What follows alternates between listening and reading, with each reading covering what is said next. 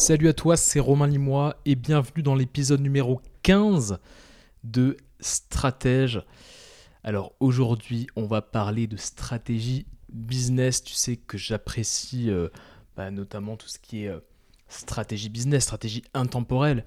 Et justement, justement, au-delà de parler de stratégie business, on va parler de principes, de grands principes intemporels, de quelqu'un qui se prénomme Jeffrey Bezos. Oui, on n'a pas l'habitude de l'entendre comme ça, mais Jeffrey Bezos, Jeff Bezos, c'est le patron euh, d'Amazon, patron d'Amazon que tu connais, que tu utilises très probablement. Et euh, Jeff Bezos, c'est quelqu'un de très intéressant. C'est la première fortune euh, du monde avec 180 milliards de, de liquidités, on va dire. et Jeff Bezos, qui a à peine 56 ans, il a plein de principes qu'il a utilisés euh, pour euh, bah, faire d'Amazon l'entreprise euh, qui est aujourd'hui une entreprise incontournable et extrêmement successful. Et je me suis dit, est-ce qu'on peut s'inspirer de ces principes intemporels et les appliquer dans un business d'indépendant pour bah, essayer de suivre ses pas et aussi d'avoir voilà, de s'approcher euh, du succès qu'il a pu euh, lui développer à son échelle évidemment pour Amazon. Alors en 95 il fonde Amazon. Donc c'est une boîte qui a quand même 25 ans. Tu vois, c'est une boîte qui a 25 ans, euh, donc qui a eu le temps de se développer. donc 95 il fonde Amazon. En 97, deux ans plus tard, donc là tu vois un peu la puissance des Américains. En 97, Amazon rentre en bourse. En 97, Amazon rentre en bourse, ce qui fait de Bezos un milliardaire. Évidemment, sa fortune a grossi, a grandi euh, en 25 ans, euh, c'est pour ça que c'est la première fortune du monde aujourd'hui, mais déjà en 97, il devient milliardaire, euh, alors qu'il a même pas 30 ans. Et aujourd'hui, la capitalisation boursière d'Amazon, c'est 1000 milliards de dollars, ce qu'on appelle un trillion, un trillion de dollars, 1000 milliards de dollars, ce qui est énormissime et ce qui fait euh, bah, de l'entreprise une entreprise euh, bah, assez euh, unique en son genre. Et donc voilà, ce que disent les Anglais, les anglophones, c'est Success leaves clues. Ça veut dire quoi? Ça veut dire le succès laisse des indices, laisse des traces. Et donc, on va essayer de voir quelles sont les traces du succès de Jeff Bezos. Je vais te partager ça aujourd'hui. On peut toujours apprendre quelque chose des entrepreneurs qui ont massivement réussi. Si tu m'écoutes depuis un petit moment, je euh, je suis pas du genre à euh, taper, euh, voilà, casser du sucre sur le dos aux milliardaires ou aux personnes qui ont énormément réussi. Je pense que pour arriver à des niveaux de succès pareils, il y a des habitudes, des principes, des choses à, à voir sur lesquelles on peut, dans les, enfin ouais, desquels on peut s'inspirer en fait. Donc je suis pas du tout du genre à dire oh là là le méchant milliardaire. Je pense que justement il faut avoir l'esprit ouvert et dire ok comment cette personne là qui est un être humain euh, avec la même puissance cognitive que n'importe quel être humain, comment cet homme là a réussi à bah, faire d'Amazon l'entreprise qu'elle est aujourd'hui? Success leaves clue. Le succès laisse des empreintes, laisse des indices, laisse des traces. Et donc on va essayer de voir ça. Euh, donc ce que je vais te partager aujourd'hui sont les principes intemporels de Jeff Bezos. Pour dominer ton marché, tu vas pouvoir appliquer après chaque principe. Je vais te, voilà, je vais te donner quelques, quelques conseils que tu vas pouvoir appliquer toi-même dans ton business d'indépendant. Je suis bien conscient que si tu m'écoutes, tu n'as probablement pas une entreprise avec des centaines de millions euh, d'employés, donc ne t'inquiète pas. Chaque fois, je, je fais en sorte que tu puisses appliquer juste après l'écoute de ce, de ce podcast les quelques principes que je vais te partager. Alors quel est le programme Quel est le programme de la journée? Je vais t'expliquer qu'est-ce que c'est que le principe de la chaise vide et comment tu peux t'en vais dans ton business. Je t'expliquer aussi pourquoi Jeff Bezos, c'est l'incarnation humaine de la pensée de long terme. Et puis on va parler du biais d'action. Le biais d'action, tu sais, il y a plein de biais, on est biaisé, l'être humain est extrêmement biaisé. Il y a un biais qu'on pourrait appeler le biais d'action. Et je vais t'expliquer pourquoi Jeff Bezos déteste le statu quo.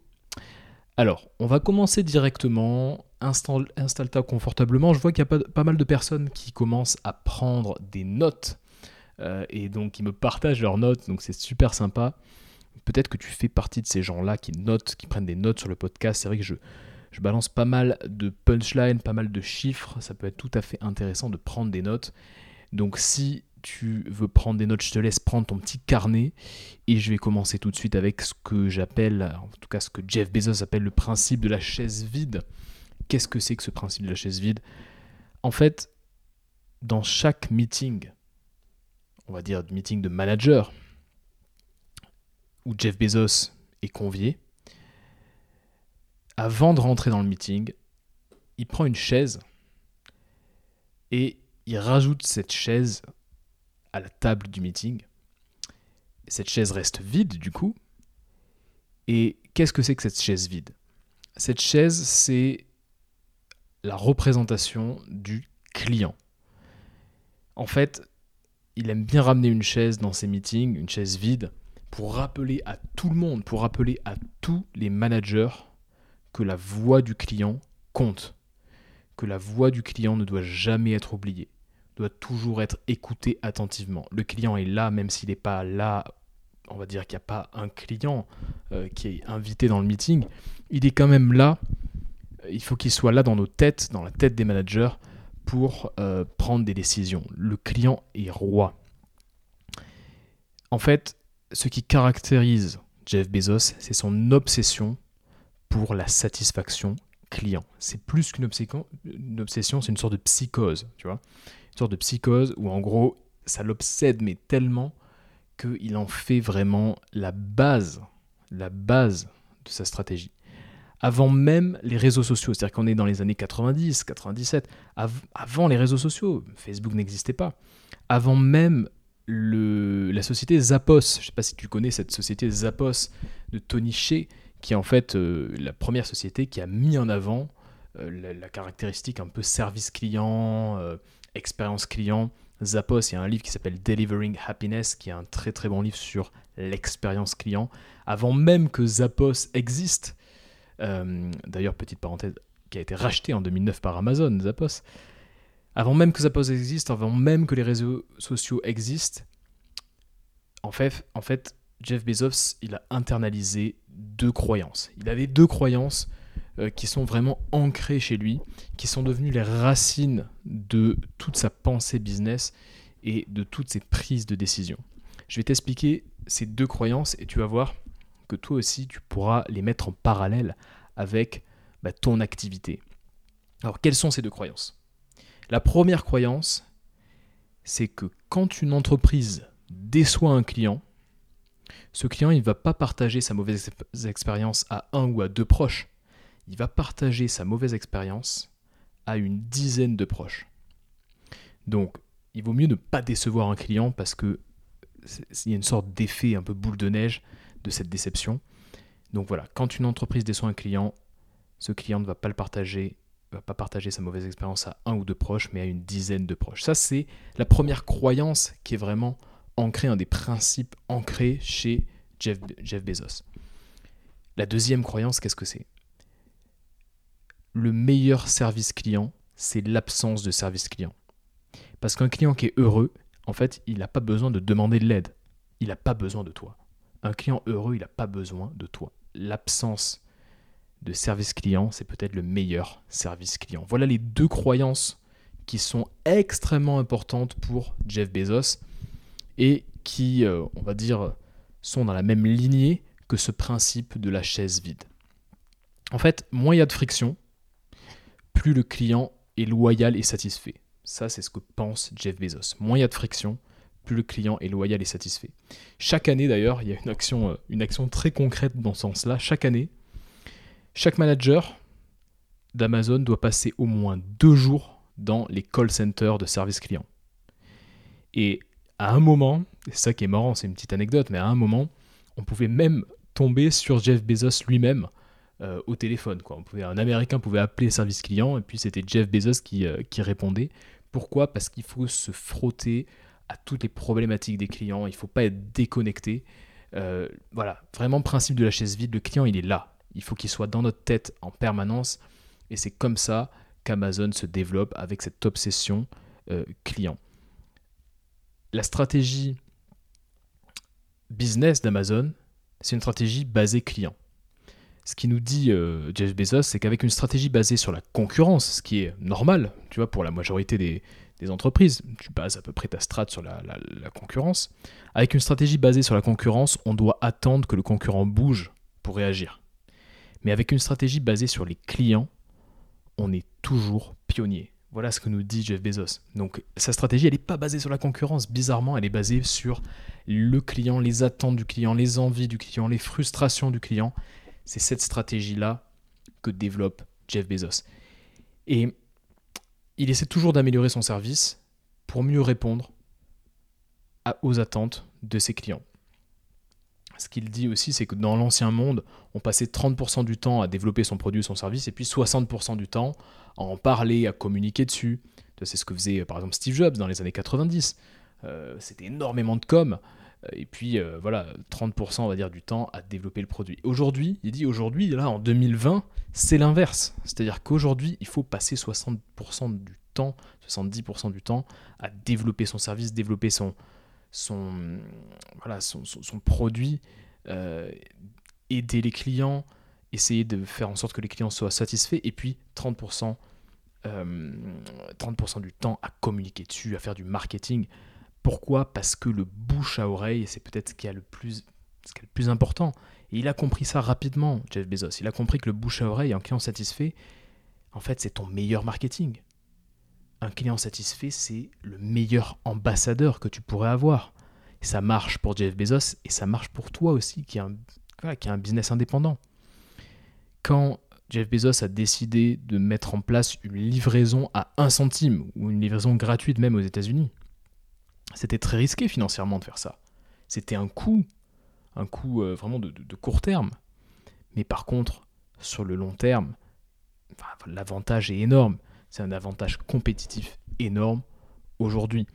Pourquoi il a fait ça? Parce qu'il savait que voilà, la, livraison quasi gratuite, ça allait entraîner un bouche à oreille complètement délirant et forcément ça allait faire du bruit et ça allait communiquer positivement sur l'entreprise. Donc c'est le bouche à oreille des clients satisfaits qui a fonctionné Jeff Bezos. Donc voilà l'obsession, l'obsession client, la chaise vide. Attention les amis, on est là pour satisfaire le client. Le client est roi. C'est notre stratégie qui est basée sur le client, pas sur la concurrence.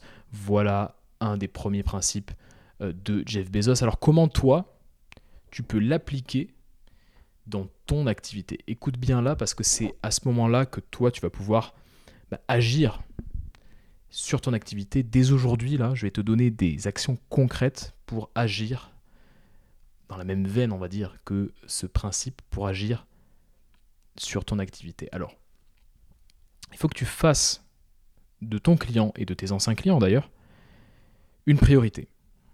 Alors ça veut dire quoi en faire une priorité? Parce qu'on entend ça, oui, le client est roi, blablabla. Qu'est-ce que ça veut dire euh, concrètement? Bah, Concrètement, ça veut dire leur répondre rapidement, répondre aux messages rapidement, anticiper leurs questions, pas, les, laisser dans le doute, par exemple.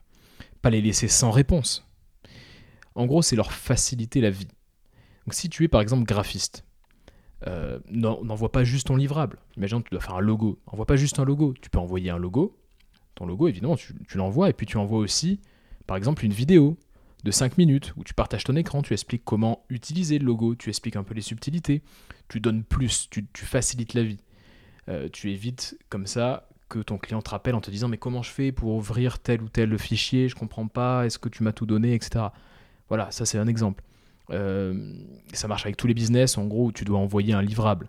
Si tu es coach, si tu es consultant, tu peux enregistrer par exemple tes sessions. Si tu fais des sessions en ligne, tu enregistres tes sessions et tu peux envoyer les sessions, euh, par exemple, tu, mets, tu les mets sur YouTube en non répertorié ou en privé, et puis tu envoies les sessions à ton client.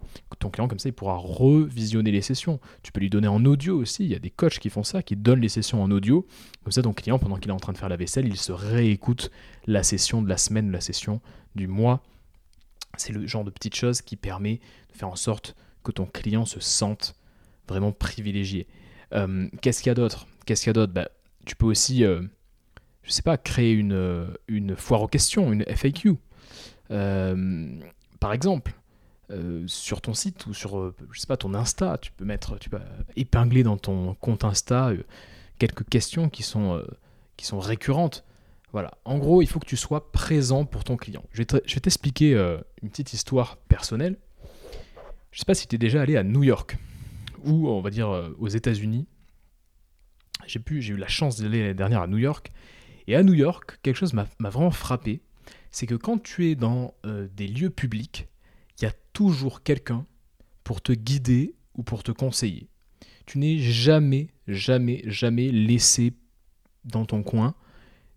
Pas à une seule seconde, tu vas pas te dire euh, oulala, je comprends pas, euh, où est-ce qu'il faut qu'on aille, qu'il faut, qu'est-ce qu'il faut faire, comment je fais, comment je fais pour aller d'un point A à un point B? Si tu montes par exemple, je sais pas, le Rockefeller Center, tu vas avoir je sais pas combien de personnes qui sont payées juste pour te guider et pour dire par ici messieurs dames, c'est pas par ici, c'est par ici. Euh, s'il y a quoi que ce soit, je suis là, etc. Il y a un niveau de service client qui est délirant aux États-Unis par rapport en France où tu peux te retrouver dans des situations où tu sais pas quoi faire. Ben ça, c'est vraiment euh, quelque chose qui m'a marqué. Euh, tu peux vraiment, vraiment, vraiment te sentir roi, entre guillemets, client roi aux États-Unis et tu te sens jamais perdu. Donc il faut que toi, tu sois présent dans la même veine, il faut que tu sois présent pour ton client. Il faut que tu sois présent, il faut que tu sois là. Quand il a besoin de toi, il faut que tu sois là, il faut que tu répondes présent.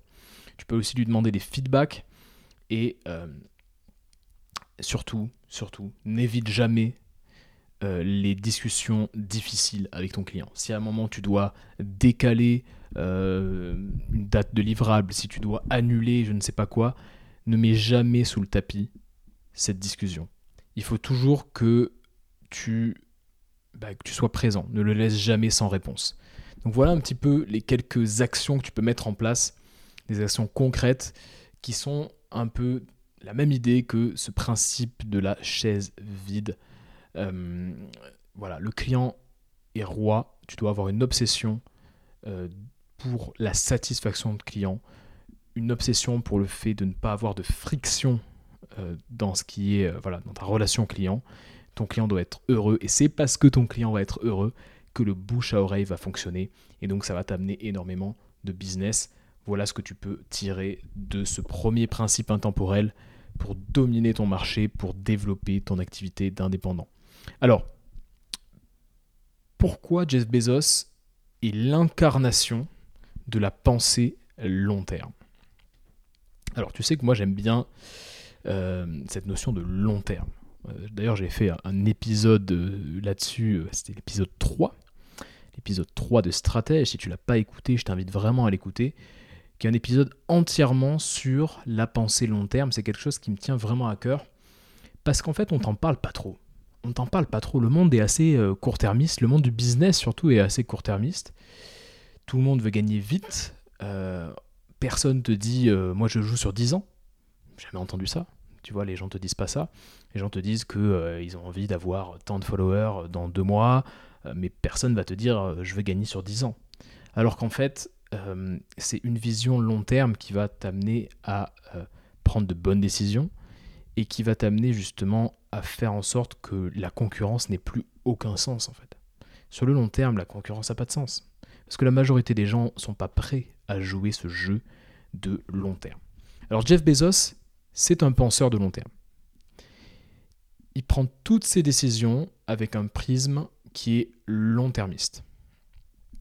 Et en fait, dès le début d'Amazon, il a donné le ton. Il a dit à ses actionnaires, donc tu vois, dans les dans les, lettres annuelles. Il y a des lettres annuelles aux actionnaires. Chaque année, parle aux actionnaires d'Amazon et donc il leur fait une lettre où il explique un peu la vision d'Amazon, les nouvelles, les nouveautés euh, d'Amazon, etc. Donc c'est important que cette lettre soit, sexy entre guillemets parce que bah voilà, les actionnaires ont mis de l'argent. Et donc dès le début d'Amazon, dans sa lettre d'actionnaire, il a donné le ton. Il a dit les actionnaires ne recevront pas de dividendes pendant 10 ans.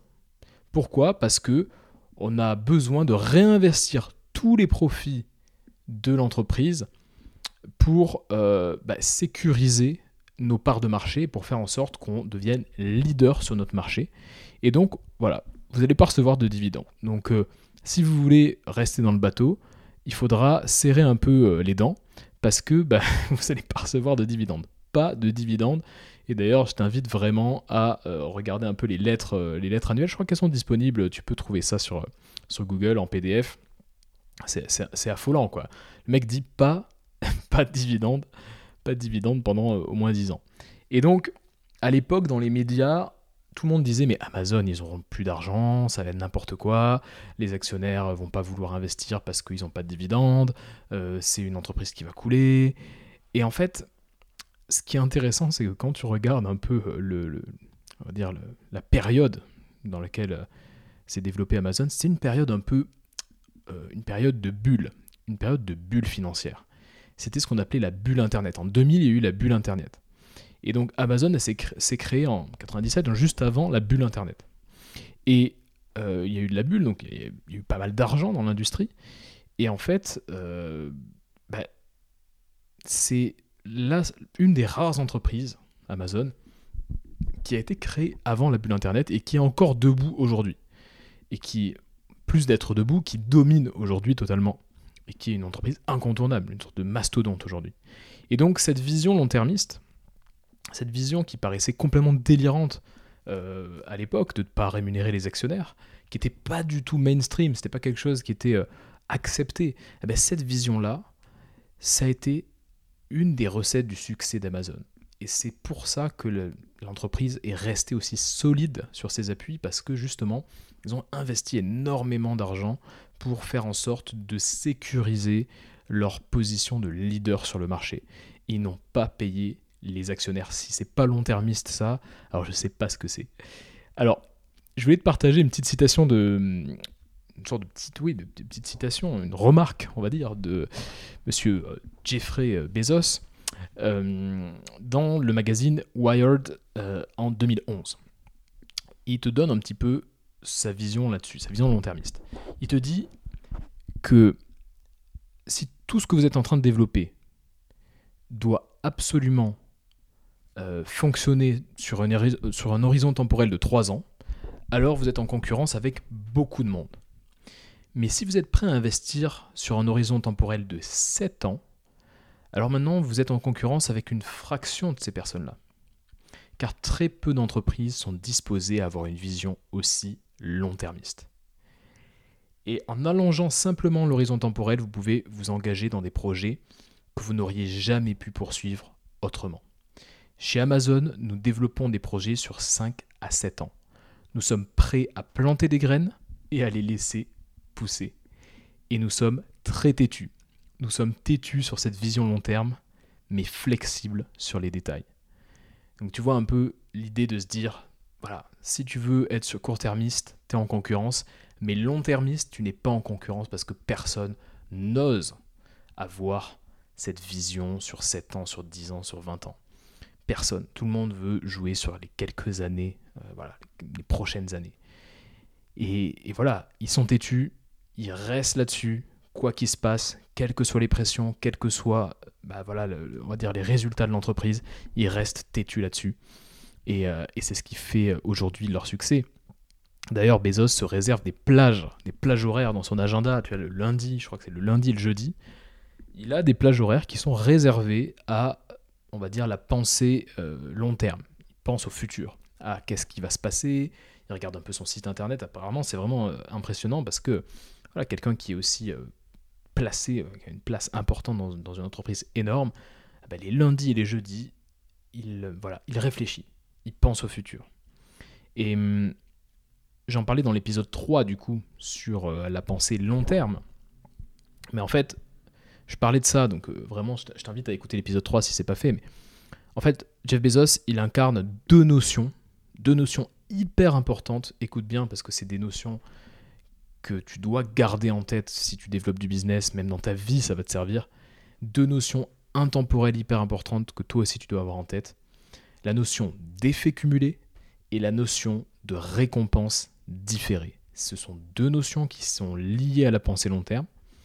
L'effet cumulé, qu'est-ce que c'est? Bah, En gros, tous les bénéfices de la vie proviennent de l'effet cumulé.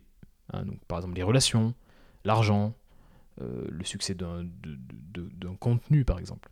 En gros, c'est quoi? Plus tu joues sur le jeu de long terme, plus tu joues au jeu de long terme, plus c'est facile et plus les bénéfices du jeu de long terme s'accumulent.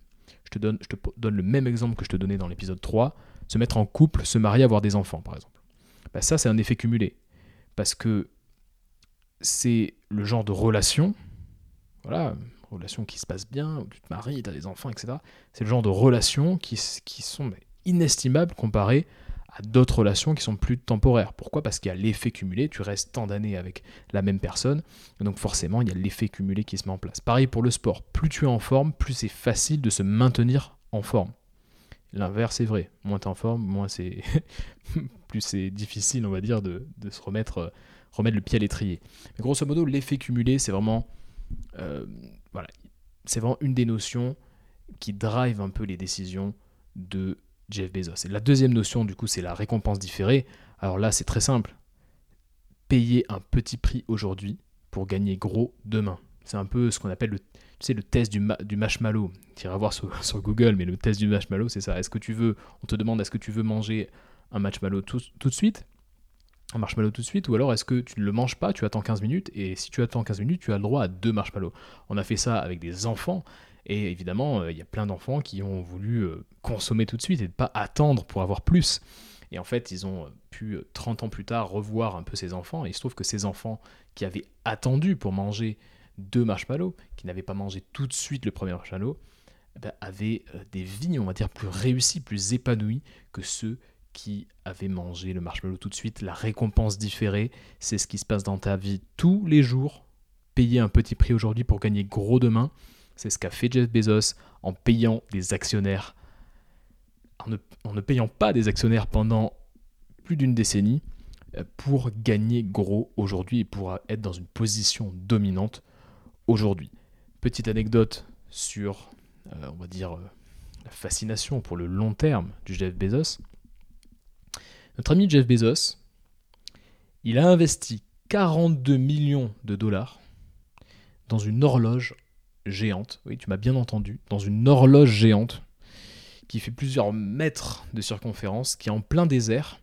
Et c'est une horloge en fait qui est amenée à durer 10 000 ans. Donc tu vois le genre de, construction de, on va dire un petit peu mégalo, mais effectivement c'est euh, le genre euh, de voilà le genre de, construction euh, qui te, montre que Jeff Bezos est complètement fasciné par le long terme, par le temps qui passe, par le fait de durer et donc il a cette vision long-termiste, l'horloge qui dure 10 000 ans, tu iras voir aussi sur Google, à 42 millions de dollars. Quoi. Donc euh, qu'est-ce que tu peux appliquer tout de suite dans ton activité? Tu sais que chaque fois je retourne sur du concret, c'est bien de savoir ce que fait euh, le milliardaire Jeff Bezos, mais qu'est-ce que toi tu peux faire dans ton activité Alors, déjà, il faut que tu penses ton business, tu réfléchisses à ta stratégie sans tenir compte des modes il y a des modes dans le business, des modes de business model. Tu vois, à une époque, c'était, je sais pas, l'intermédiation, les plateformes d'intermédiation. Euh,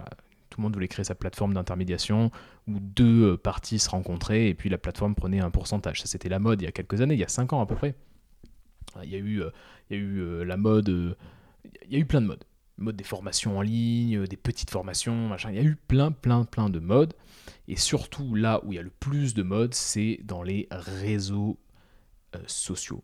Alors là, il y a toujours un nouveau réseau qui sort. C'est pas Snapchat, c'est TikTok. C'est pas TikTok, c'est un autre réseau.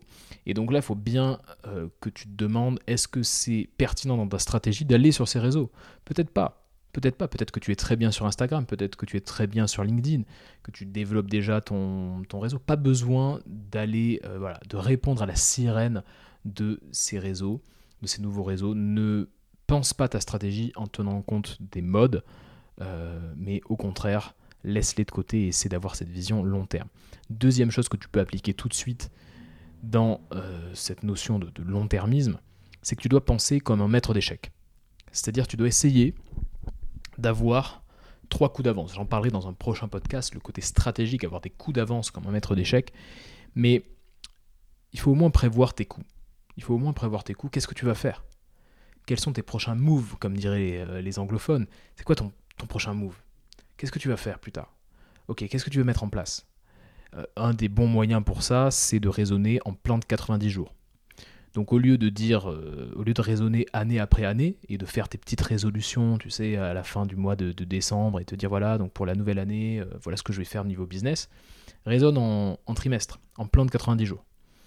Et du coup, tu peux rectifier de 90 jours en 90 jours ce que tu veux faire. Et ça, ça te permet d'avoir des coups, des coups d'avance, de dire ok, pendant ces trois mois, je me focus là-dessus. Si ça fonctionne pas, je vais faire ça les, les 90 jours suivants, ainsi de suite. Et donc, ta vie et ton business sera qu'une succession de plans de 90 jours. J'y reviendrai aussi si tu veux des, détails, contacte-moi en, MP sur Insta ou sur, LinkedIn.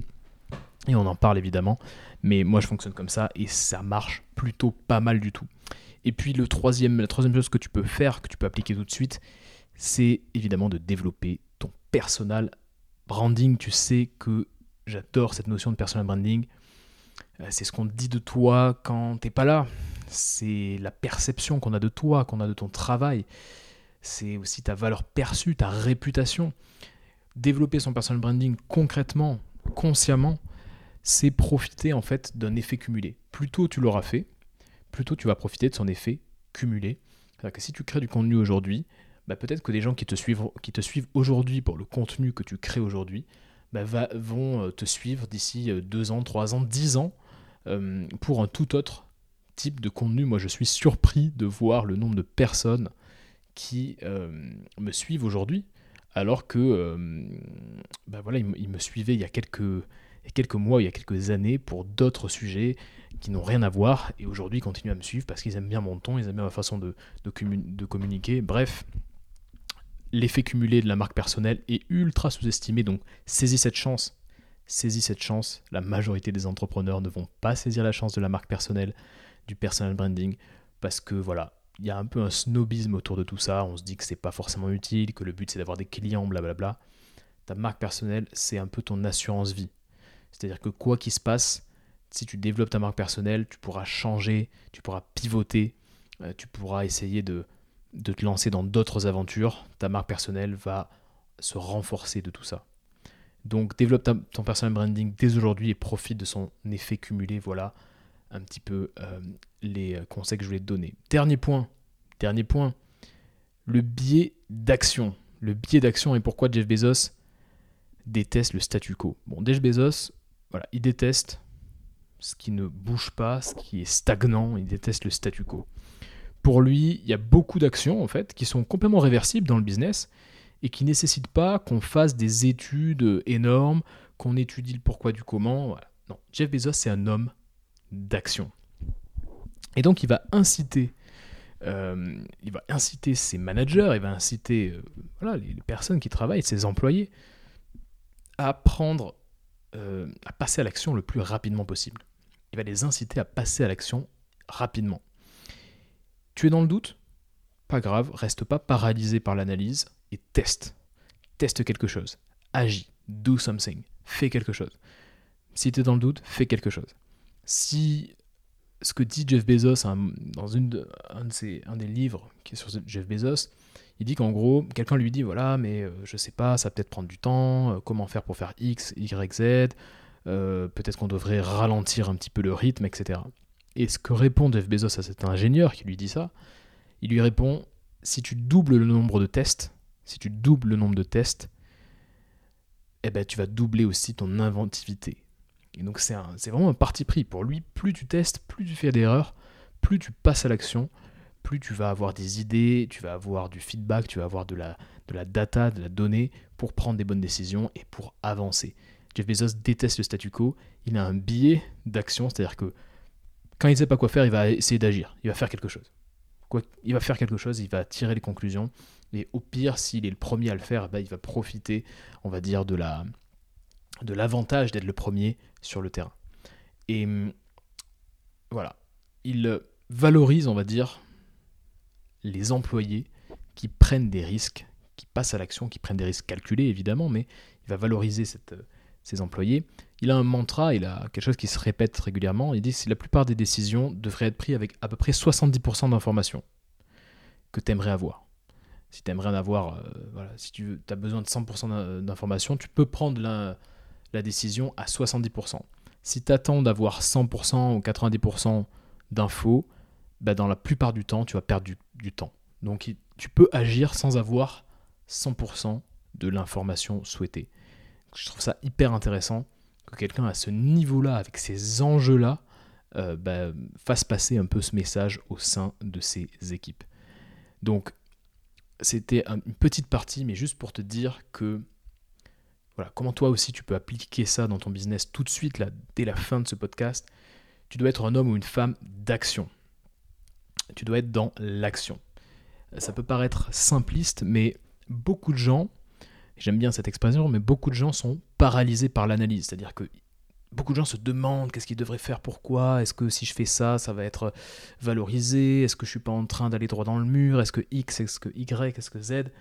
Non, toi tu ne dois pas être paralysé par l'analyse, tu dois te rappeler que la majorité des décisions que tu vas prendre sont réversibles. Alors si c'est réversible, tu dois les prendre tout de suite. Tu dois prendre très peu de temps pour prendre des décisions réversibles et justement tu dois prendre du temps de réflexion quand tu dois prendre des décisions irréversibles. Voilà, ça c'est vraiment quelque chose que tu dois te rappeler. Si tu dois prendre des décisions irréversibles, évidemment, il faut prendre du temps de réflexion. Mais si tu, si tu as des décisions, voilà, tu dois prendre des décisions qui sont réversibles, agis tout de suite. Money, love, speed. Tu sais, tu as déjà entendu ça. L'argent aime la vitesse. Le business aime la vitesse. Et la vitesse, ça veut dire quoi? Ça veut pas dire faire n'importe quoi, mais ça veut dire être dans l'action, agir, tester, voir rapidement, le côté euh, échoue rapidement, c'est un truc que j'avais jamais compris quand, tant que j'étais voilà, quand j'étais pas encore euh, euh, entrepreneur, mais le fait de d'échouer rapidement, c'est quand même hyper important. Parce que quand tu échoues, qu'est-ce que tu récupères? Tu récupères de l'information, tu récupères du feedback. Ton but en tant qu'entrepreneur, c'est de rechercher du feedback. En fait, le succès d'un entrepreneur, il est proportionnel au nombre de feedbacks du marché qu'il est capable de récolter. l'expérience, le nombre d'années d'expérience, ça veut rien dire. Si tu as 10 ans d'expérience mais que tu récoltes euh, très peu de feedback, ça n'a aucun sens. Si pendant un an, deux ans, chaque jour, tu te confrontes au marché et tu récupères du feedback sur ce que tu fais, sur voilà, ben, tu vas peut-être échouer énormément, mais tu auras de la data pour pouvoir prendre des décisions. Tu auras du feedback du marché. Voilà, le business aime la vitesse et toi, tu dois récupérer un maximum de feedback le plus rapidement possible. Et pour ça, il faut que tu passes à l'action. Voilà pour le podcast d'aujourd'hui. Donc quand tu développes une activité, toi qui es en train de développer ton business, c'est toujours bien d'avoir un certain nombre de règles fondamentales que tu peux consulter quand euh, bah, tu dois prendre une décision, quand tu te sens perdu, quand euh, tu sais pas trop où, tu dois aller. Et ces règles-là, ces trois règles-là, la règle de la chaise vide, euh, l'obsession pour le long terme et puis aussi le fait de passer à l'action, bah, ce sont des règles qui euh, peuvent, euh, voilà, dont tu peux t'inspirer pour, euh, bah, pour prendre des décisions et pour faire décoller ton business. En tout cas, c'est bien de te, de te raccrocher à des règles fondamentales. Donc inspire-toi de Jeff Bezos, qui est quelqu'un qui va marquer son époque en tout cas. Et voilà, je pense que même à ton niveau, même si tu ne rentres pas des millions d'euros, bah, tu peux t'inspirer de cette personne-là et de sa façon de voir les choses, sa façon de voir le business. Avant de te quitter, j'aimerais te dire une chose. Je vais te demander une seule petite chose, c'est de partager l'épisode. S'il t'a plu, si t'a apporté de la valeur, partage-le à une de tes connaissances qui ne l'a pas encore écouté ou qui ne me connaît pas encore. Tu l'envoies juste à une personne, tu envoies le lien, tu copies-colles le lien et puis tu l'envoies à une personne euh, qui serait euh, qui normalement apprécierait ce genre de contenu. Moi, ça m'aide beaucoup pour faire connaître le podcast. Ça fait quelques épisodes que je dis ça et j'avoue, j'avoue que le nombre d'écoutes a pas mal augmenté euh, parce qu'il y a des nouvelles personnes qui me découvrent tout simplement. Donc, si tu veux participer à cette découverte-là, la seule chose que je te demande, c'est de partager l'épisode à une personne, à une de tes connaissances, un entrepreneur qui a besoin de conseils autour de, de tout ce que je partage moi-même. Et puis, euh, autre chose, je suis en train de développer quand même pas mal mon compte Instagram au moment où j'enregistre ce podcast. Et donc, si tu veux en savoir plus sur les coulisses de mon business, je vais aussi faire des lives avec d'autres entrepreneurs. Bref, je vais vraiment animer ce compte Instagram. Donc si tu veux bah, avoir un petit peu plus que le podcast stratège, je t'invite à bah, t'inscrire, t'abonner sur mon compte Instagram, Romain Limois, euh, tu vas pas pouvoir le louper. Romain Limois sur Instagram. Voilà pour aujourd'hui. Je te souhaite une excellente journée. Fais partie de la minorité qui agit. Ciao